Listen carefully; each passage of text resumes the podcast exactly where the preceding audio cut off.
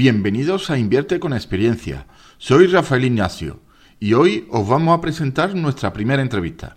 Hoy hablaremos con mi buen amigo Fran, ingeniero de formación y ejemplo de perseverancia para lograr todo lo que se proponga. Ha logrado ser directivo de un gran centro comercial en muy poco tiempo y decidió dejarlo todo para montar su propio negocio. También volvió a dejarlo todo para formar una familia. Espero que os sirva de motivación y conocimiento como a mí. ¿Estamos listos? Pues vamos a por todas. Bienvenidos a Invierte con Experiencia, un canal destinado a la formación y el conocimiento, para que en la inversión de tu dinero tenga la mayor información posible. El riesgo en la inversión se combate con conocimiento. Y para tener conocimiento, lo mejor es conocer a las personas que han realizado todo tipo de inversiones. Entrevistas, charlas y cursos destinados a aumentar tu mayor valor, tu mente. Soy Rafael Ignacio y espero poder ayudarte con todo lo que he aprendido con años de inversión y emprendimiento. Ponte cómodo, sube el volumen y pon atención porque vamos a empezar. Y no olvides suscribirte. ¿Estás listo? Pues vamos a por todas.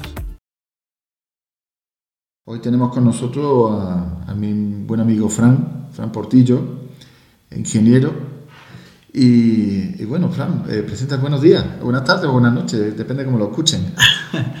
Hola, muy buenas, Rafa. Mi nombre es Frank, tal como acabas de decir.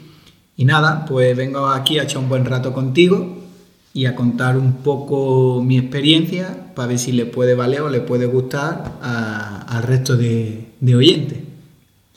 Muchas gracias. Eh, como sabéis, en este podcast nos dedicamos a, enseñar desde cero a personas que no tengan ningún conocimiento el tema de la inversión y el emprendimiento.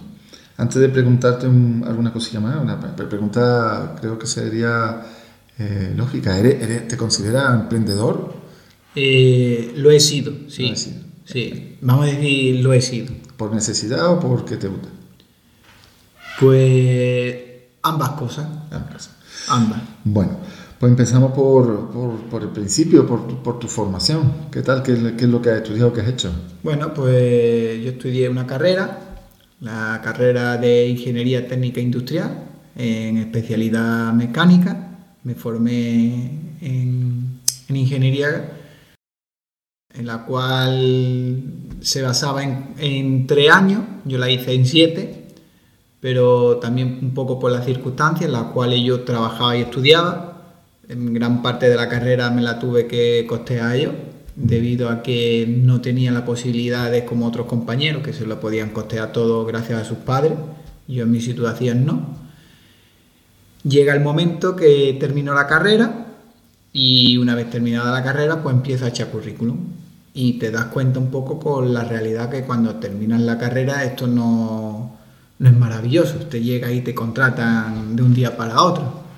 Te salen entrevistas en las cuales pues tiene oportunidades, pero a lo mejor lo que te pagan o lo que te ofrecen no, no te interesa. O no te interesa o es que no... Te, piden experiencia y no tienes. Lo primero que te piden son experiencia, no tienes ninguna, cero.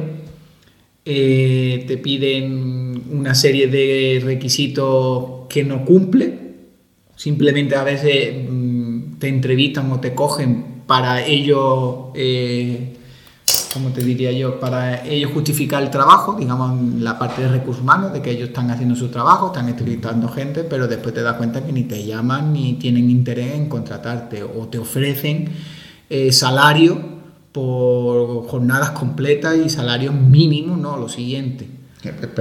volviendo un poco a la carrera, eh, ¿qué tal la vida universitaria? La mejor vida. Lo de los siete años ya podemos ponerlo en duda. No, hombre, no, no, no, no, Pero sí, hombre, se, se vive bien la vida de estudiante. No, la, no todavía no eres consciente de lo que es la, la realidad. Ya, sinceramente. Vive en, en, una nube. Sí, aunque yo he estado trabajando, he estado viviendo un poco diferente al resto de compañeros, también hay que decir que he disfrutado. ¿Me has dicho especialidad en mecánica? Sí, en mecánica. Y puede es que no sé lo que significa. Sí, es que todo el mundo cuando tú le dices la especialidad mecánica, mm, lo primero que te va directamente a los coches. Y no es, no es así. Mecánica, está la mecánica de materiales, está la mecánica de los motores, pero los motores no son simplemente motores de, de coche, sino motores para eh, eh, naves industriales. ¿Vale? Entonces, lo bueno de esta carrera, digámoslo así, cuando yo la, escogí, porque la escogí yo, eh, era porque toca tres especialidades, como son los motores, como son la mecánica, la mecánica, ¿cómo te digo yo? Es que había una asignatura que se llama mecánica pero es sobre los materiales y, resistencia de materiales. Eh, ¿Hace, cuánto ya de la carrera? Pues, hace ya 13 o 14 años fácil. Yo, cosas que estudié hace dos años no me acuerdo. Y la tercera parte, electricidad. Tenía varias asignaturas de electricidad, a la que al día de hoy le, doy gracias a esa asignatura por, el que, por la que estoy... El rendimiento sacando ¿Te aconsejas hacer una carrera? Bueno, a día de hoy mm, no me voy a echar piedras sobre mi tejado, pero aconsejaría primero que aprobaran por hacer un ciclo o un módulo. ¿Y, si, ¿Y si eres una persona emprendedora? ¿Tú crees que te sirve? ¿La carrera o el ciclo? Eh, lo como tú quieras. A ver, aunque tú seas emprendedor, yo creo que una parte de formación tienes que tener. Sí, Sí, sí, tanto o carrera o porque el tener una carrera no quiere decir que sea un gran emprendedor, vaya a tener mucha suerte o lo sepas todo. Y, al igual que al tener un ciclo, un módulo, pero por lo menos tienes una base. Mm. Pero eso no te va a enseñar a ser emprendedor. Eso está claro. Anda que no. además, dicen muchas veces que los emprendedores la única carrera es la de la calle, que se aprende a palo. Efectivamente. Que, que una base está bien, pero se aprende a palo. Puede tener una base, unos conocimientos de unos estudios pero para formar una empresa y hacerte emprendedor, no. Eso lo, lo vive en la calle. vale, sales de la carrera y... Nada, salgo de la carrera, como he dicho, echando currículum, intentando abrirme puertas, hasta que me llegó la oportunidad de una gran empresa, una empresa internacional, en la cual me da la oportunidad, después de varias entrevistas, de ser seleccionado no con la condición, sino antes de entrar, debido a mi titulación, me dicen que si no me importaría entrar como auxiliar de mantenimiento, en lugar de ser un jefe, un responsable, o... y yo dije que sí, que yo lo que quería era trabajar. ¿Tú creías que tú, pensabas que tenía posibilidad de ascender? En principio yo entré como auxiliar, yo nunca entré pensando voy o puedo seguir promocionando, porque no sabía tampoco cómo funcionaba esa empresa. De hecho, esa empresa se, especializa y, está especializada en la venta a, bueno, es un hipermercado, ¿vale? Entonces se dedica a las ventas. Ahí está. Vale. ¿Y qué te hace cambiar de trabajo? Bueno, pues llega un momento, después de moverme de tres, tres ciudades, eh, siendo malagueño, te mandan al norte, a Santiago de Compostela. Uno va. Ah, bueno, perdón. Es que hemos saltado. vale, no hemos saltado, vale, vale, un salto de nueve años, ocho años. claro, claro, es que creía que estábamos en la, en la de seguridad. No pasa nada. No, bueno, eh, eso fue que, claro, en este caso no no he comentado que, claro, mientras estudiaba trabajaba y en la empresa que trabajaba era de, seguridad. Que es la que me ha ayudado un poco a costearme la carrera, sí. Vale. Entonces, entraste en, esta, en este centro comercial. Sí, en un hipermercado, una empresa de hipermercado. Y a los 6 o 7 meses me propusieron para dar el paso a, jefe, jefe de, de servicios y operaciones. Poco tiempo, ¿no? Sí, por suerte sí, vieron mi valía, vieron cómo trabajaba y dijeron, oye, vamos a intentar promocionarte, a la cual mm, ahí tuve que ir varias veces a Madrid a hacer varias entrevistas, pasar esas entrevistas y una vez que pasas esa entrevista, pues eh, te dan la oportunidad. Entonces estás acostumbrado ya a las entrevistas, por lo que veo. Sí, eh, algunas que otras he tenido, sí. algunas que otras. Tenía entrevistas individuales, entrevistas grupales, entonces... ¿Cosas raras que te hayan preguntado? Pues cosas raras no, pero a lo mejor en entrevistas han intentado ver si tú mientes o no mientes. Que para eso están formados los, entrevistadores. Pero preguntas raras nunca o cosas fuera de lo normal nunca he tenido, Eso está bien. sinceramente. ¿Qué tal la faceta de directivo? Bueno, mm, a ver, como todo el mundo sabe, cuanto más rango tiene, más responsabilidad tiene. Pero bueno, a mí me ayuda mucho para formarme a, día de hoy como persona y como jefe que soy. Eh, ¿Qué funciones tenía? Bueno, pues ahí en las funciones que tenía era la parte de mantenimiento, como es obvio, parte de obra, parte de seguridad y parte de, de prevención de riesgos laborales. Te faltaba más que la escoba no, la me- torre. me- me- no, también llevaba limpieza, Ah, aunque no cogía las escobas ni el recogedor, solo cuando hacía falta, que también he cogido escoba, recogedor, claro. máquina de limpiar. Eh, Al final, eso también hace mucho la, como sea la persona. Sí. Tú, yo iba con corbata y chaqueta y era el último, era uno, perdón, el último no, era uno de los primeros que me manchaba, me agachaba, limpiaba, hacía lo que ten- tuviera que hacer. ¿Qué relación tenía tú con el, el rango superior? Bueno, pues el rango superior era un poco complicado en el sentido que yo tenía muchos jefes. Yo tenía jefes de tienda, jefes regionales y jefes nacionales. Entonces, no sabía muchas veces a cuál de todo tenía que hacerle caso. Porque si le hacía caso a uno, era como desobedecer lo que te decía el otro y era un poco, un poco lío en eso. Pero bueno, bien, bien. La verdad que yo siempre he tenido suerte, incluso con jefes duros o jefes un poco más estrictos, digamos, que, que he tenido, siempre he llegado a, a buen entendimiento con ellos. Yo, mm, eh, a mí me ha pasado de, de tener jefes que estaban formados, que tenían cualificación, pero después no, no sabían hacer su trabajo. Y sobre todo, no sabían dirigir, sobre todo el, el- el ámbito de la dirección como tal. ¿Tú te consideras que el- las personas que tenían delante de tuya estaban no ya formadas, sino cualificadas para ejercer su Pues trabajo? mira, lo primero que te puedo decir, que con partes de ellos que yo he tenido, vamos a llamarle que son directores, que son directores de tienda o de hipermercado, ¿vale? Lo bueno que tenía esta empresa, que a mí me dieron esa oportunidad, ¿vale? Como he comentado, yo empecé de auxiliar, que muchas, muchas, muchos de ellos surgieron de, de ser panaderos, de ser vendedor de electrodomésticos, de ser eh, atención al cliente en caja. Entonces esa gente a lo mejor no tienen esa formación que otros directores sí la tienen porque la vienen, vienen con su carrera de empresariales, su carrera de LADE, su, su historias que tengan, pero vienen con su formación. Y la verdad que había diferencia entre uno y otro. Quizá los que menos formación tenían sabían cómo dirigirse a- al resto de, digamos, de empleados. Empatía. o- ¿Qué tenían Sí, empatía? Pasado- han pasado por ahí, claro. Claro, entonces sabían, ahí tú mismo lo has dicho, la palabra empatía. Entonces ellos sabían cómo dirigirse al resto de, de su empleado o cómo dirigir. O por lo menos intentaba, cuando a lo mejor llegaba uno y le contaba los problemas, eh, intentaba ayudarte. Los otros, como venían ya, digamos, de- directamente al puesto de como directivo, pues veían las cosas totalmente diferentes. ¿Tú crees que a día de hoy el sistema de directores de dirección de las empresas españolas está preparada para las nuevas formas de mercado que hay? Pues sinceramente habrá parte que sí, parte que no. Y dices tú, claro, no te mojas, ¿no? Un poquito.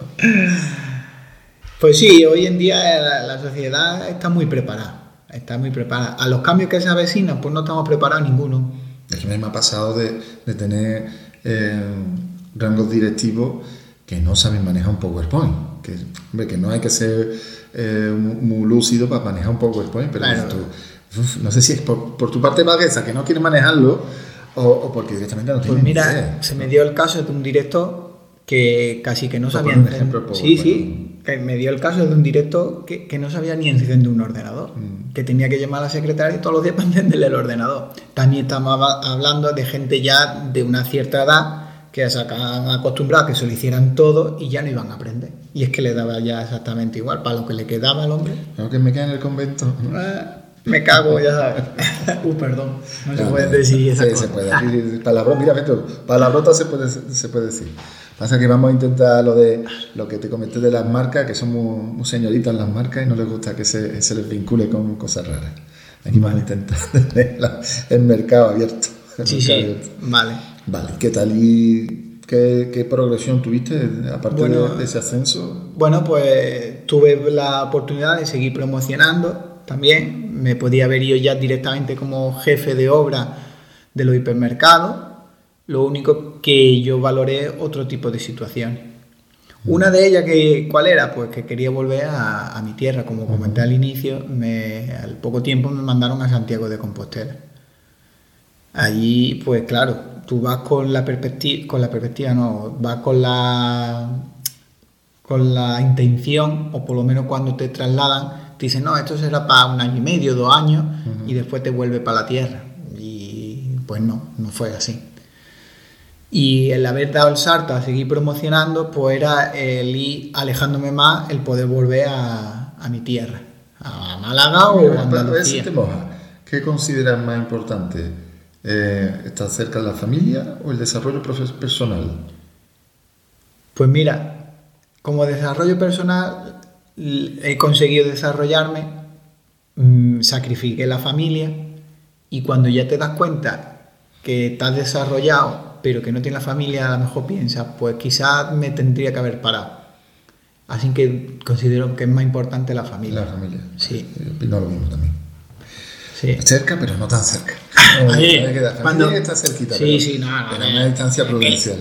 Ahí está, que te dé tiempo por lo menos que si se pone malo a cualquier familia, a cualquier en hermano, cualquier que esté en un salto. En un saltito, ahí está. No que tengas que depender de un avión o tengas que depender de un tren o tengas que depender de otro cualquier tipo de, de transporte que, que no sea en una hora está en tu casa. ¿Te daban formación Sí, concreta de tu puesto de trabajo? eh, sí. ¿Y Sí, cómo sí. la consideras la formación? ¿Buena, mala, regular? Mejorable, pero buena. Vale, exactamente. Todo ello se puede mejorar, pero era Bueno, buena.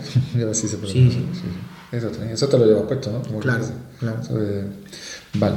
Eh, bueno, ¿y, y cómo, cómo finaliza en esta empresa? Pues mira, eh, como bien está enfocado el podcast, eh, pues decido, viendo que no me dejaban bajar a, a mi tierra o no me acercaban a, a mi tierra, a la zona de Málaga o Andalucía, pues decidí abandonar la empresa.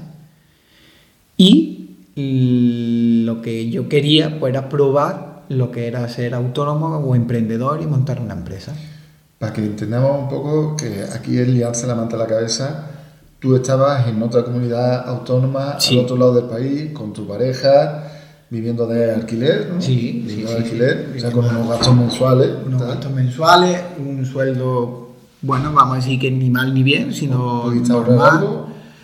Poco, Poco. poco. O sea, Cuando está- la manta a la cabeza. Cuando es- estás fuera de casa es casi imposible ahorrar. O sea, te liaste la manta a la cabeza, vámonos a la tierra y ya buscaremos a ver qué hacemos. ¿no? No, bueno, decidí eh, emprender allí, en Galicia. ¿Por qué? Porque eh, tenía un auxiliar de mantenimiento y hablando con él, pues congeniamos muy bien. Estuvimos casi tres años yo como jefe y él como auxiliar mío. A mí me gustaba bastante cómo él trabajaba y, y decidimos pues emprender los dos con un nuevo negocio. Montaste una. Montamos una sociedad, eh, una sociedad, ¿cómo era? Sociedad limitada, no unipersonal, no unipersonal, no. ¿Cómo era la que montamos? Bueno, montamos una sociedad. Una sociedad, hostia, que no me acuerdo qué tipo. Es que como hay tantos tipos de, de sociedades para montar, lo- pero bueno, montamos una empresa al 50%. al 50%. Sí, sí, sí. Va. Una empresa al cin- y empezamos, eso se puede decir, de cero no, lo siguiente. Desde no tener ni idea, ni idea a quién preguntar, a dónde buscar, ni cómo formar una empresa. Pues ya me lo puedes contar. Imagínate que no tengo ni idea de montar una empresa. Pues mira, eh, básicamente empieza a, a mirar por internet. Primero, tener idea de qué quieres montar la empresa. La idea que teníamos de montar la empresa pues era como una empresa de ingeniería e instalaciones, ¿vale?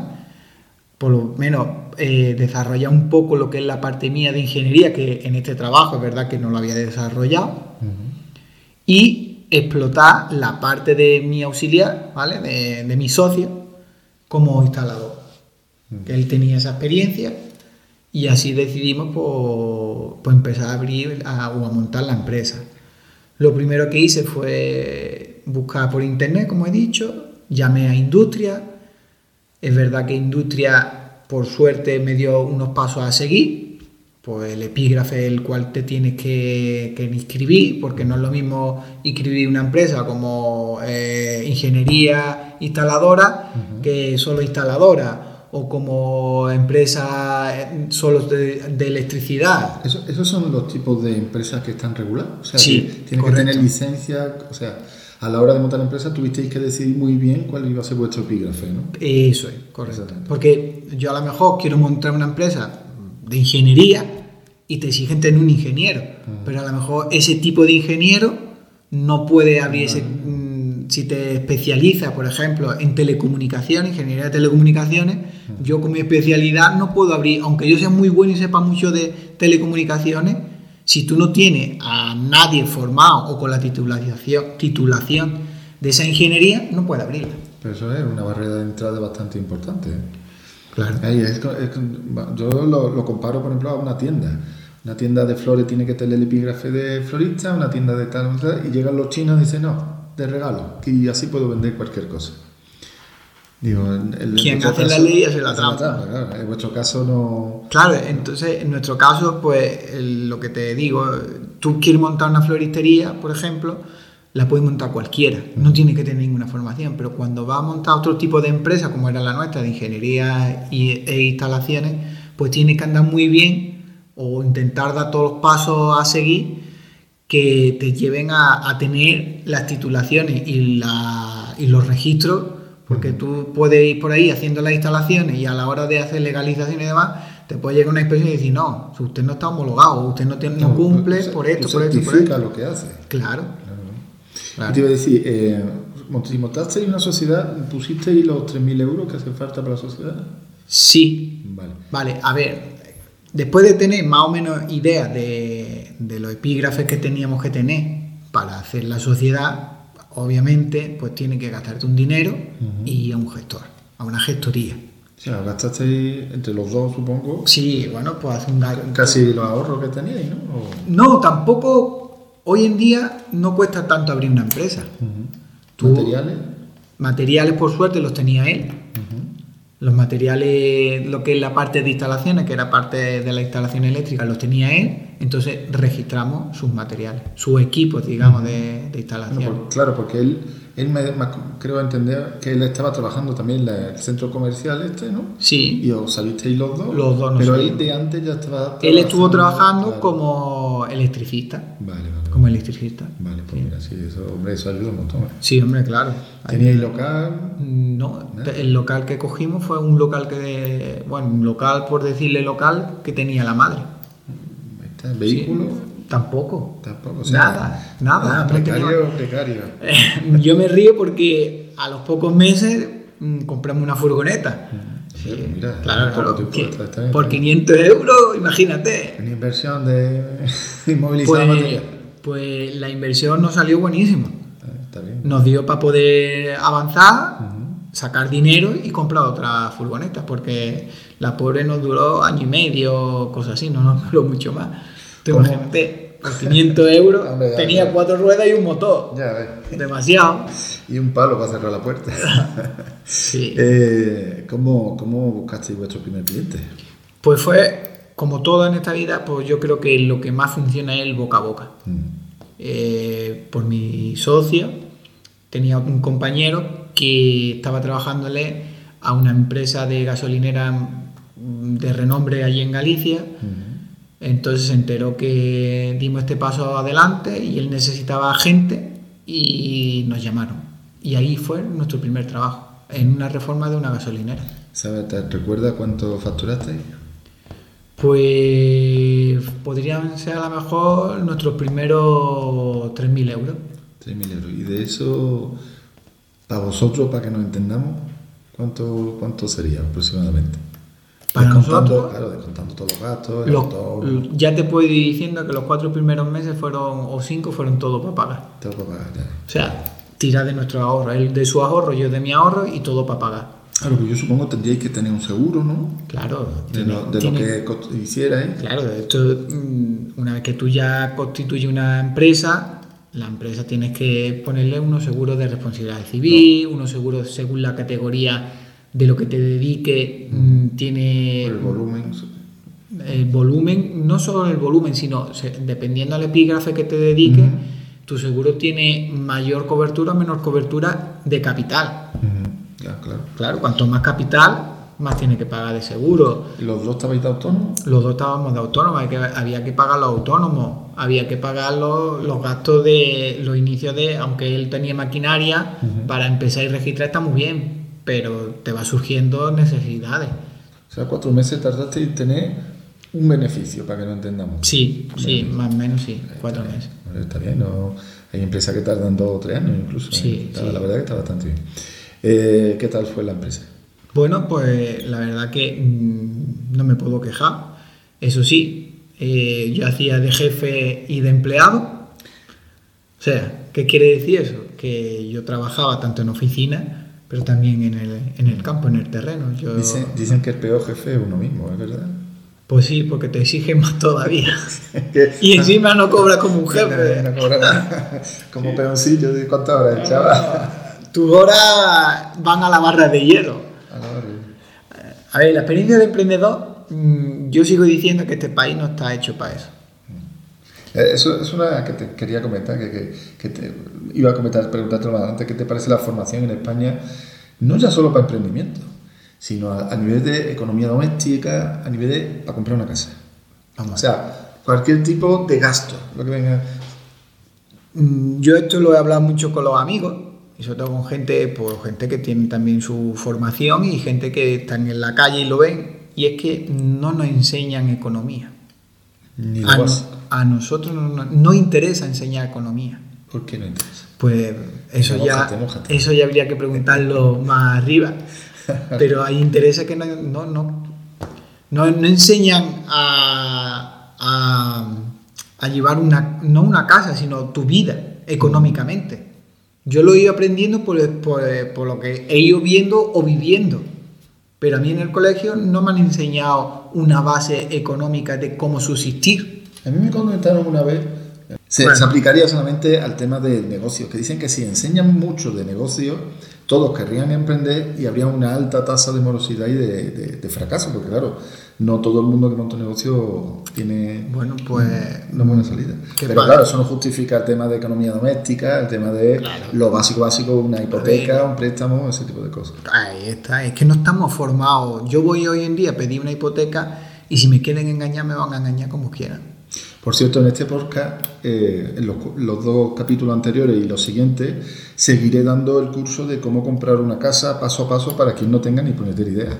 O sea, lo voy a explicar pasito a pasito. Ya hemos explicado el primer paso, si realmente te puedes comprar una casa, y el segundo paso, qué es lo que mm, la planificación de qué es lo que quieres comprar. Ahora ya en el próximo capítulo vamos a explicar dónde buscar. Pues mira, eso hu- hubiese venido bien, por ejemplo, cómo formar una empresa desde cero. Eso te- tengo pensado hacerlo más. Pues yo creo que sería buena idea para gente como yo que en su momento quise emprender y bueno, pues tuve que estar llamando a, todas las puertas que había por haber, pero sin saber si era esa puerta la que tenía que llamar. Esto es como Alicia en el País de la Maravilla. ¿eh? Exactamente Descubriendo igual. cada paso es un descubrimiento. por eso te digo que hoy en día yo voy a pedir una hipoteca y no tengo ni idea de lo que me van a ofrecer, no me van a ofrecer, si eso está bien, eso está mal o eso está regular, te pueden engañar perfectamente. ¿Por qué? Porque no tengo conocimiento de ello. No quiero decir que te vayan a formar en el colegio cómo tienes que pedir una hipoteca. Vale, estamos de acuerdo. no, normal, que lo enseñen Bueno. en un bachiller. ¿eh? Bueno, pero que a lo mejor es algo muy básico, pero sí un poco de saber llevar tu economía de la vida, de cómo, en qué invertir, no invertir, en cómo Un presupuesto ahorrar. mensual, mm, básico. Eso. Sí, sí, sí. Que te iba a preguntar. Eh, y- ¿cuándo- a qué- ¿Sobre qué fecha empezaste en la empresa? Pues mira, la fecha, la fecha que comenzamos o decidimos, sí, fue en febrero de 2019. No me llega- ¿Cuánto tiempo estuviste? Eh, la, la empresa estando operativa como, como gerente estando yo, tres años. Sí. Mm, ¿Sabes cuánto facturaste el primer año? Pues el primer año a lo mejor se pudo quedar los 60 y poco mil euros, el tercer año en 80 y poco y el tercer año que fue cuando ya decidí venderle y venirme en 120 cosas así. Eh, Una buena progresión. Sí, sí. A ver, eh, la empresa sigue todavía ¿eh? Y la empresa iba creciendo, por suerte iba creciendo. Sí, sí. La contabilidad y todo eso supongo que, claro, lo llevaría a una gestoría y... Lo llevaba yo todo. Hasta que... Ah, Yo- lo llevaba tú. Sí. Lo a ver, en el sentido que lo llevaba yo todo, pero después se lo pasaba al gestor. O sea, Vale. lo llevaba yo porque yo quería saber qué entraba, qué salía, qué gastábamos, qué no gastábamos. Lo normal se lo das todo a un gestor y el gestor que, que te lo lleve. ¿Qué ocurre? Que los gestores son personas. Los gestores se equivocan. Porque yo a lo mejor llegaba el trimestre y hacía mi IVA y se lo pasaba a él. Y él me decía una cantidad y yo decía, en este caso se llama Javier, y le decía, oye Javier, a mí no me cuadran las cuentas. Oye Fran, pues a mí me, pues mira, a mí me sale esto, revísame la alfa vos. Y a los dos o tres días, oye Fran, pues tienes razón, me he equivocado en esto, me he equivocado en lo otro. O al contrario, yo decía, Javier, me, me ha salido tanto. Oye Fran, pues a mí me ha salido, vamos a revisarlo los dos. Un tip empresarial, ¿vale? Eh, importante. Cuando tengáis un negocio, aunque contratéis a una gestoría, comprobar siempre los números. Yo estoy total y absolutamente de acuerdo con lo que dice Frank, porque pasa mucho lo que comenta que una gestoría no trabaja para una sola empresa, trabaja Correcto. para muchas empresas. Muchísimas. La- cuando vas a ver al gestor, si es que nada más que te tiene que, cuando vas a la gestoría a ver al gestor y mira su mesa, es un follón lo que tiene ahí montado, o sea que es muy probable que se equivoque. Se equivoque. Y encima, la responsabilidad, si pasa algo malo, no es de la gestoría, es de uno. No, porque, está todo a nombre de uno. Eh, correcto. O sea que es súper importante Sí. siempre revisar los números. Y además ayudará a que poco a poco vayas adquiriendo conocimiento de contabilidad, que también es muy importante, Sí. la contabilidad. Eh, Está muy bien, muy bien. Es un tip que lo dejo ahí, esta no la cobro, ¿eh? Sí, pero es verdad que aunque los gestores se dediquen a ello, que es su trabajo, Sí. es verdad que ellos también por volumen de trabajo o por despiste, por lo que sea, también fallan, es que es normal. Bueno, Yo me recuerdo ahí en la época de las declaraciones de renta y vamos, unos follones contables horrorosos, porque claro, estaban haciendo muchas declaraciones de renta y a las empresas que era la que les llevaba el día al día las tenían totalmente abandonadas. Claro. Sí, sí, sí. Y eso parece una tontería, pero un, un eurito de aquí, otro eurito de aquí, otro de aquí, cuando viene a hacer trimestral, te puede, te puede hacer mucha Sí, hombre, o Sí, que sí. te equivoque y, y un mes que te pone quizá a devolver, que Hacienda te tiene que devolver el IVA, por equivocación al, al siguiente mes tienes que pagar lo que te devolvieron más lo que tienes que pagar y te puede hacer un boquete pues considerable. No olvida, ¿eh? No, no olvida. No, no, eso no Por- perdona. Por lo menos en cinco años no olvida nunca. No, no, no, no, no, no. Está bien, está bien. Eh, que, que la progresión de esta empresa, claro, seguimos, sigue haciendo proyectos, ¿no? También me Sí, comentaste. yo, como te he dicho, pues yo tanto llevaba la parte de, la parte, eh, en- lo diré, perdón, en la parte administrativa, la parte de ingeniería, la parte de presupuesto, todo, lo que es el papelero lo llevaba yo todo. Y aparte, pues llevaba pues, el tema de, de instalaciones también, como un oficial de eléctrico. Llega- ¿Llegaste ya a contratar a alguien más? No, ¿El volumen no era suficiente o, Mm, sí. o los costes eran demasiados? Lo- no, vamos a ver. Cuando yo digo que eh, este país no está hecho para emprendedores, una de las cuales situaciones que yo veo que es complicada hoy en día es contratar a un personal. Y habrá gente que esté a favor y habrá gente que no. Pero hoy en día contratar a un personal mm, requiere mucho esfuerzo económico para un emprendedor o para una pequeña empresa. Las ayudas son mínimas o ninguna. Entonces, si yo a un tío le tengo que pagar 500, pero tengo que, me lo invento, ¿vale? a un tío le tengo que pagar 500, pero tengo que generar 1500 porque 1000 o 800 se lo tengo que dar a- al Estado, pues es un esfuerzo económico para pequeñas empresas muy grande. Más la provisión para cuando lo despidas, más la provisión Bueno, para eso pagar, ya olvídate. Y bueno, y, y, y que no se te ponga mal. Sí, bueno, esa- esa- Y esa- que no se... Yo- Pero eso ya va... Vale, yo- yo eso ya va con las personas, Yo tenido muchas discusiones con mucha gente, sobre todo con mi hermana, del tema de, de los empresarios y los trabajadores. Sí, porque los empresarios somos malos, no sé qué, no sé cuánto. Digo, vale, pero es que nos, nos dais cuenta que cualquier derecho que un trabajador tenga, sobre todo el derecho económico, ¿no? Primero, que no lo ganamos nosotros. Ese derecho económico que adquiere el trabajador no va ni en beneficio del trabajador ni en beneficio del empresario. Al final siempre va a lo mismo, a la hacienda y a la seguridad social. Correcto. Con lo que cuando dice, ah, yo quiero eh, mm, que no me cobren el paro, no quiero que me cobren el desempleo, no quiero que me cobren no sé qué. Digo, pero si es que no te lo estoy cobrando yo. Yo soy empresario, yo te estoy contratando y te estoy dando dinero para que te estoy comprando tu tiempo. Y sin embargo, cuando, cuando la cosa va mal, me buscas a mí cuando es Hacienda y la Seguridad Social lo que te han quitado el dinero. Yo soy muy reticente, ¿eh? que estoy a favor de pagar impuestos, pero lo que no estoy a favor es de derrochar dinero. Ya, no, no, yo estoy totalmente de acuerdo en ese tema. Y es que una empresa crece teniendo empleados, las cosas Claro. como son. Pero yo, bajo mi experiencia, pues hemos intentado siempre trabajar o subcontratar. Subcontratar. Sí, el fin- el social- Pero subcontratar, ¿qué te implica? ¿Qué te, ¿O qué te beneficia? Bueno, pues yo te contrato, tú me haces este trabajo, termino, pago y me olvido. Un empleado, no. Un empleado lo tiene. Tengas trabajo o no tengas trabajo, tú tienes que pagarle todos los meses su sueldo, como Dios manda, y pero aparte tienes que pagar su- sus retenciones, su seguridad social, su seguro, su, el IRPF, todo. Yo, yo soy de la opinión de que a- si la empresa que tenga a más trabajadores tenga mejor. Significa que mejor va la empresa. Sí, O sea- pero es lo que te digo, mientras tengas trabajo todo funciona. Sí, si claro. a ti el trabajo, porque el trabajo no te llueve de- del cielo, tú tienes que salir a la calle a buscar trabajo y hay muchísimas competencias.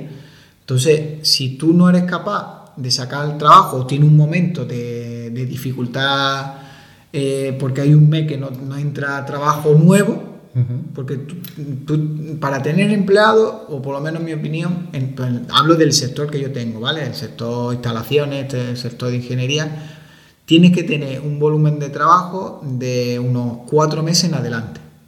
O sea, decir, yo de aquí a cuatro meses tengo este trabajo, pero cuando yo termine los cuatro meses, tengo otros cuatro meses ya firmados, otros contratos y otros trabajos. Así, pues sí puede ir teniendo. Pero a día de hoy yo sigo diciendo que es muy complicado tener empleados. Y si, si quitamos la parte de, de Hacienda, de la Seguridad Social, de la Administración, ¿eh? o no vamos a, a pelearnos mucho con eso, nivel de cualificación de- del mercado laboral, ¿cómo lo ves? Muy bajo. Muy bajo, casi nulo. Y, y aparte de la cualificación, la actitud, Bueno, hay de todo, pero la, es que el, pescado que se come la cola, ¿no? Esto es verdad que la actitud de la gente tampoco es lo que era antes. No hay gente con compromiso a la hora del trabajo, falta mucho. Eh, ¿Qué quiere decir esto? Que, mira, te voy a poner un ejemplo. Eh, esto le ocurrió a un compañero nuestro eh, tuvo un problema de que, no sé, una fuga de agua o algo de, de un, de un cliente suyo, llamó a su empleado y su empleado le dijo que no, que, que estaba malo, que, que no podía ir, que ma- al día siguiente iba a coger la baja. Entonces este hombre que hizo, pues llamó a un autónomo, ¿vale? Oye, mira, Juan, que es que tengo este problema, que tengo una fuga de agua en tal hotel y se está inundando, por favor. Dice, mira, estoy de, estoy de parto, está mi mujer de parto, pero en dos horas que acabe el parto voy allí y te lo, te lo soluciono. Ahí está la diferencia entre el compromiso, quizás de que un autónomo tiene que estar buscándose la vida, que es dinero que si no trabaja no, no entra, y el asalariado pues creo que se acomoda demasiado. como decía, ¿no? Esto es la jornada, el trabajo normal de media jornada, ¿no? De, de 12 horas del autónomo. Eso, ¿Ya jornada? Eso, eso exactamente. Entonces, yo creo que el tema de tener empleados, eh, a ver, tiene que haber empleados porque si no el, el, el, país no crece, no hay producción. La empresa no, nadie crearía empresa, pero que habría más facilidades, si hubiese más facilidades económicas para los pequeñas, para los pequeños emprendedores o pequeñas empresas, pues yo creo que sería mejor. Mm. Habría muchísimo más trabajo seguro, o no mucho más trabajo, perdón, habría mucho más empleados. Mm. ¿Qué, ¿Qué opinas de la reducción de jornada? Pues estoy a favor de ella, pero depende del sector. Sí, yo ahora en el, departamento que estoy, no porque esté más horas voy a producir más. Mm. Quizás en pocas horas concentradas producen más. Y, está y yo mm, creo que está o se puede medir eso con la producción. Pero no en todos los sectores, claro. ¿Y del teletrabajo? El teletrabajo. Mm, yo soy de los que opino o me gusta el trabajo híbrido. No siempre teletrabajo. Yo, yo tengo una opinión que la he adquirido hace pocos días, después de escuchar varios, varios vídeos, varios podcasts y eh, escuchando, hablando con, algunos compañeros, dice que el teletrabajo es lo peor que le puede pasar a un trabajador. Dice, si tú, en cuando estás en físico en el, el trabajo, tú te distribuyes tu tiempo, tú haces tu trabajo a tu ritmo, porque el, jefe te va a pagar porque esté allí, ¿no? hay algunos jefes que son muy, muy están encima, pero más o menos que tú vayas sacando tu trabajo, ¿vale? Sin embargo, si tú estás en tu domicilio, donde tú hagas tu teletrabajo, va a tener una aplicación que va a controlar no solo que estés, sino que trabajes. O sea, pues ya de entrada te va a exigir mucho más trabajo. Y después, que dice, que escuchado, que dicen, si lo puedes hacer tú aquí con un ordenador por 2.000 euros, ¿quién te dice a ti que no lo puede hacer uno en Caracas por 200 euros? Porque total, al final la única diferencia es que está un poco más lejos. Pero siendo teletrabajo... Bueno, sí, eh, tiene su parte de razón. Esto también va un poco, como te he dicho, con la producción. Tú sabes que a ti te dan un proyecto y en ese proyecto hay que dedicarle cinco días. Al jefe le da igual que esté esos cinco días en la oficina, que cinco días en tu casa, como cinco días en la Filipinas. No, yo me refiero porque creo que lo están vendiendo. Pero claro, a ver, eh, yo te hablo, en el, por ejemplo, en el sector de la ingeniería, ¿vale? En donde estoy yo ahora mismo, eh, el teletrabajo es medible, pero ¿por qué? Porque sabes que al final de mes tienes que sacar una serie de números, de proyectos, de instalaciones, de lo que sea. Y si no lo, no lo tienes, algo pasa. Entonces te va a llamar el jefe. Oye, ¿qué pasa aquí? ¿A ti no te preocupa que, que el trabajo que te dan a ti eh, en remoto se lo den a alguien en, otro país por menos dinero? Pues mira, es algo que no me lo había no me lo había puesto a pensar. Porque hoy en día con la, con la inteligencia artificial ya lo están diciendo, que todo lo que se pueda sustituir por una inteligencia artificial lo van a hacer. Porque son costes, esto es una economía de costes. Sí. Por un trabajador, tres cuartos lo mismo. Si, si tú aquí me cuestas 2.000 y en otro sitio me cuestas 200, pues, y me vais a hacer, entre comillas, lo mismo, pues me voy a uno fuera. Sí, pero bueno, después depende también la calidad del trabajo. Es que hay, es que hay muchos sectores en los cuales no es solo el dinero. Eh, tú puedes decir, bueno, pues eh, me lo invento, en vez de pagarle 20 le pago 30 eh, y prefiero esta calidad que a esta calidad. En Latinoamérica hay muchos licenciados en ingeniería también y cobran un cuarto de lo que cobraría. y también hay muchos mecánicos y te lo arreglan con un chicle los coches. Entonces, es a lo que vamos, que, que, depende de la calidad que quieras del trabajo. Eso está bien. Pero sí, que yo eh, comparto el híbrido. ¿Por qué? Porque a mí también me gusta mucho el tema social. A mí me gusta estar con las personas, interactuar con las personas en lugar de tanto teletrabajo, porque al final te vuelve antisocial. Pues sí, sí, sí. Precisamente mi pareja trabaja en, la, en domicilio haciendo llamadas y lo dice, es que me tiro días sin ver a personas, no salgo, me voy de la casa al salón, de, o sea, del salón a la oficina, de la oficina al salón. Sí, sí, sí, ni tanto ni tampoco, está, está bien. No, no, no, no. Yo creo que un trabajo híbrido sí estaría bien. Y aparte que no todos los sectores se puede permitir el teletrabajo, ni, ni la, la reducción de jornada tampoco. A ver, yo que te están hablando, volviendo otra vez al tema de la reducción de jornada, sí, de, de trabajar de cinco días, trabajas cuatro, cobrando lo mismo que cinco, que desde el punto de vista del empresario dice, bueno, yo tengo la esperanza de que concentrar el trabajo para que en poco tiempo hagan lo mismo. Pero el trabajador dice, yo voy a hacer lo mismo, mm, pero un día menos, y, voy a- y quiero cobrar lo mismo, por supuesto. Esto ahí ahora entramos en el cómo yo hago que concentre el trabajo o cómo yo hago que sea más productivo. no, mira, es muy tiempo. sencillo. La jornada partida, ¿no? Eh, yo tengo jornada partida. O cualquier empresa tiene jornada partida. Esto es como pedir, en vez de la reducción de jornada, eh, jornada intensiva. Está demostrado que la jornada intensiva produce más que en una jornada partida. Pero en todos los, bueno, en todos los sectores, en todos los ámbitos, yo lo, lo puedo, lo puedo ver con la construcción, ¿vale? En el tema cuando estoy en obra, como en oficina. Tú rindes mucho más trabajando de 8 a 3 con tu media hora de descanso que trabajando de 8 a 2, tu hora, hora y media de descanso y después tu otras dos horas de tarde. ¿Por qué? Porque cuando ya comes, tú estás relajado y demás, ahora ponte otra vez a arrancar, ponte otra vez a, con lo que estaba, a concentrarte, es tiempo que pierdes. Bueno, entonces vamos a tener que esperar las estadísticas de la producción de cuatro días. ¿Qué dice? Hay pa- ¿Aumenta o no la producción? Hay países que ya lo tienen, ¿eh? No, no estoy informado. Sí, sí, sí, hay países ahí en la parte norte de, de Europa que, bueno, en Reino Unido es uno de ellos. No sé si ya tienen su estadística o no todavía, pero ya están con, con ella. España creo que, que están probando en Valencia con el tema de la reducción de jornada y a ver qué, a ver qué sale. Bueno, Aquí lo importante, creo yo, que es que salga el trabajo y que salgan los números económicos. aquí como no seamos más productivos, España lo tiene complicado. Vale. Yo creo que lo tiene Sí, sí. Bueno, volviendo un poco a la, la empresa de- que, que tuviste, eh, ¿qué tal la salida de la empresa? Bueno, pues la, la salida no es que fuera pensado, pero volviendo un poco a la parte que tú me preguntaste en su momento de que qué mm, que- qué valoraba más, si la proyección, eh, la proyección Familia.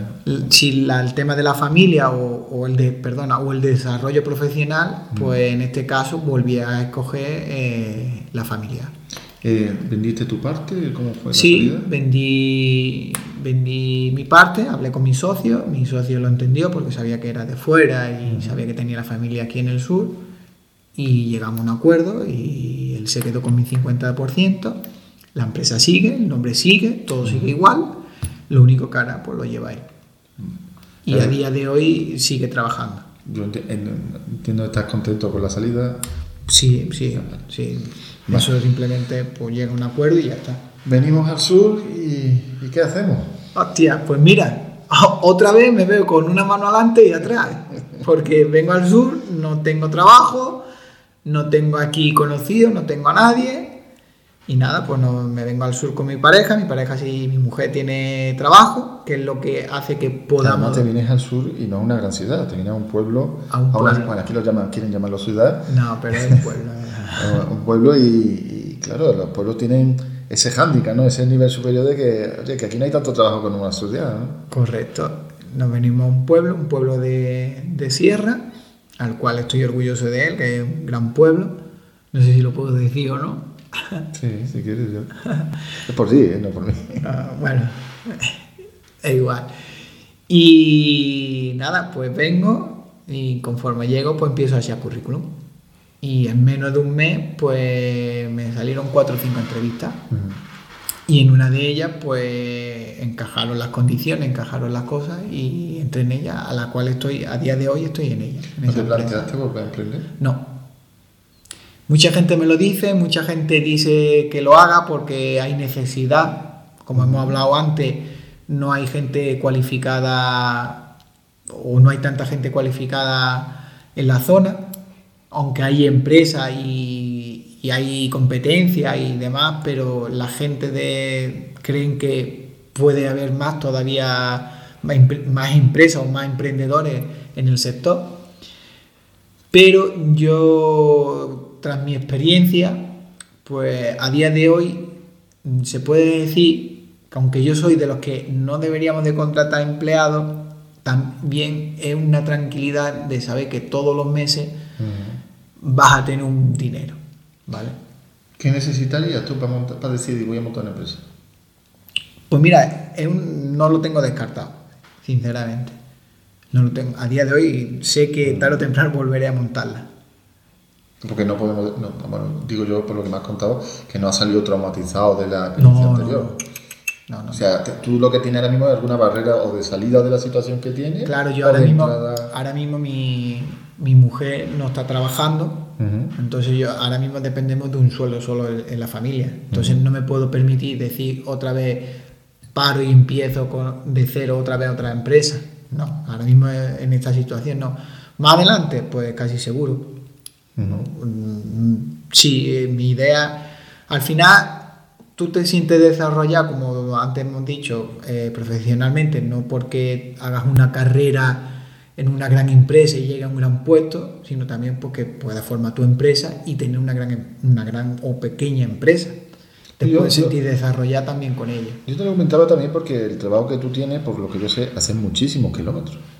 Entonces, Bueno, claro, parece que no, pero al final lo que sí, querías bueno. evitar cuando estaba arriba, también lo tienes aquí. Sí, lo que quise evitar arriba, que fue también un poco el tema de la promoción esa que tenía, evitar tener que hacer tantos kilómetros, pues ahora lo tengo ahora aquí. Pero eh, aquí, digamos, lo he tenido que coger por, por necesidad. Si a mí me dicen que va a tener el mismo puesto, pero en tu pueblo o en el pueblo de al lado, pues no me lo pienso. A lo mejor económicamente tampoco te ofrecen más, más dinero que en una ciudad, porque son diferentes lo que es el tema del rango salarial, pero a lo mejor me compensa. Ahora, me- me- la empresa que estás ahora, me comentaste que estabas de jefe de obra. Sí. ¿Y, y qué, qué- cuál sería tu trabajo diario? Bueno, pues mi tra- trabajo a diario... el prim- Conducir, conducir. Lo primero es una hora y diez minutos de, de ida para el trabajo, siempre y cuando vaya a oficina, porque solo está mucho en obra. Entonces, los kilómetros realmente donde lo hago son en las obras. Pues un día normal y corriente, pues llega a oficina, abre el portátil, mm, ve los correos que tiene, ve los comentarios que tiene a través de un RP que tiene la empresa, ¿vale? ¿Puedes decir lo que es un RP para el que no lo sepa? Vale, pues mira, una, una RP es una herramienta que suelen utilizar las empresas de hoy en día para tener un poco un control de, de gastos, ¿vale? De gastos, de materiales, de, mm, de planificación, se puede utilizar para muchísimas cosas, Vale. ¿vale? A día de hoy, pues esta empresa trabaja con un ERP en el cual tenemos que entrar todos los días diariamente y a través de, pues te mandan actividades, te mandan, te mandan necesidades de los proyectos, una serie de herramientas o funcionalidades que tiene, ¿vale? Una vez que tenga eso, pues empiezo a hacer llamadas a los instaladores, a los proveedores, a direcciones de obra, a clientes. Cuando termino el rango el de este de llamada, pues a lo mejor me pongo a analizar uno de los proyectos o de, los- de las obras que me han llegado. Cuando termino eso, pues sigo contestando llamadas, sigo contestando Vale, correos y así todo Entonces, el día. eh, tu trabajo es casi una mezcla entre un sueldo fijo y después mm, objetivos tiene. A día de hoy no. No tiene objetivos. Pero sin embargo te lo va marcando objetivos, ¿no? Sí, el objetivo lo tenemos marcado. Yo tengo un objetivo de anual de producción. ¿vale? Y tienes que llegar a ese objetivo. ¿Lo llega? Eh, a día de hoy sí. Vale. A día de hoy sí. ¿Cómo está el, el tema de escalar en la empresa? En el tema de escalar, ahora mismo en esta empresa está capado. Pues sí, ¿Por el volumen o por...? No, porque no, no hay muchos más puestos que. O sea, de jefe de obra mm, podrías pasar a jefe, digamos, de producción o a director, los cuales están los dos puestos ocupados. No, una empresa muy plana, con muy pocas capas de... Sí, eh, a ver, la empresa se basa en instaladores, jefes de obra, eh, la parte de ingeniería, la parte de marketing, la parte de, de venta, de comercial venta, y, y después sobre todo eso eh, está el puesto de director de, de operaciones y, y el, y el director de producción. ¿Qué te gustaría mejorar ahora de, de tu trabajo? ¿Qué me gustaría mejorar? Eh, pues bueno, como hablé anteriormente, las condiciones económicas, como es normal. Creo que la- cuando yo entré, yo entré con estas condiciones, pero creo que a raíz de, de día de hoy son mejorables, puesto que creo que he dado mm, razones suficientes para que las mejoren. ¿Y no económica? ¿Y no económica? Pues mira, mm, no económica, sinceramente, a lo mejor un poco más de... mm, que inviertan un poco más en formación, que están empezando ahora a invertir en formación del personal, tanto de, como de, dir- de dirección como jefes de obra, como en los instaladores, como en todo. Yo soy, yo soy muy fan de, de la formación, sobre todo cuando ya estamos trabajando en la empresa. ¿eh? Porque la formación previa es como más generalista, más. Bueno, voy a estudiar esto por si en la empresa hace falta. Pero una vez que estás en una empresa, yo, yo soy muy fan de, de la formación dentro de la empresa. Y creo que es una de las grandes ver, ¿qué- eh, olvidadas en España. ¿eh? ¿Qué pasa? Que, eh, por ejemplo, en la, en la empresa grande que estuve, en, el- en la de hipermercado, pues ahí no le valoraba, valoraban mucho el- la formación de, de sus empleados.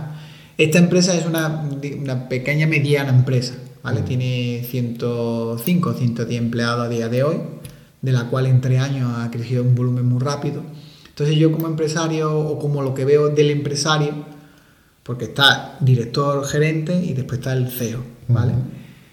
Eh, se le ha ido haciendo ver que tiene que invertir en formación, aunque la gente se te vaya. Porque hay, claro. hay mucha rotación. sí, hay mucha rotación. A día de hoy sí, sí, hay mucha rotación. Por, por- por- por muchos temas, pero hay mucha rotación, sí. Una de. Vamos a ir ya terminando. Una de. que llevamos casi ya una hora. Madre mía, Sí, sí, sí. y todavía no conté ni un chiste. Bueno, no pasa nada. Mientras no se nos hayan quedado dormidos. Eso te iba a decir, espero que no se nos duerma. Venga, te voy a decir cómo te ves de aquí a 5, a 10 y a 20 años. Madre mía, es una pregunta de una entrevista típica que te suelen hacer en la empresa. Sí, pero esto no es para quedar bien para la empresa, esto es para ti. Ya, ya. Bueno, pues de aquí a cinco años, pues. Pues no sé si estaría ya con mi, con mi nueva empresa. Mm, Quizás estaría ya con mi nueva empresa. A los 10 años, que la empresa que monte, que esté bien consolidada. Y a los 15, eh, pues. Bueno, pensando ya en una futura prejubilación. Si pudiera ser. Todavía no, no te queda nada para en- Oye, metiendo yo aquí una cuñita. ¿Cómo ve el tema de la jubilación en Muy España? mal, muy mal. Eh, cosa- Ese tema mejor no. No, no, no. no. Vale. eh, eh, ¿qué, ¿Recomendaría algún libro? Recomendaría un libro. Mira, yo no soy un gran lector a día de hoy, porque aparte de que me duermo muy rápido en la cama, no necesito leer nada ni ver nada. Ya voy leyendo ya, ¿no? Ya leo bastante, bastante proyectos y bastante tocho que, que no me da tiempo para leer. La verdad. ¿Tienes hobby? ¿Qué? ¿Algún hobby?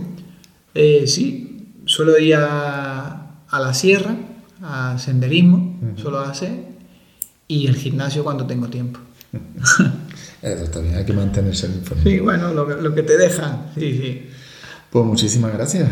Muchísimas gracias No. por esta entrevista, por abrirte y contarnos un poquito Gra- tu recorrido laboral. Gra- gracias a ti por, por el interés de, de hacerme la entrevista. Yo solo espero que los oyentes no se nos quede dormidos. Eso es. Espero, yo espero que haya sido Voy a- Voy a, entretenida. poner, voy a poner alguna cancioncita, alguna cosa en medio para, para animar un poco. Bueno, por lo menos que sea algo Sí, de los sí. rolling o algo así que, O, o que sea sonidos animado. como, como poner a la radio, sonidos de móviles para que la gente no se quede dormida, de, de Ah. llamadas de móvil y tal. Vale, vale. Pues muchas gracias y nos vemos en la próxima. Pues nada, encantado, Rafael.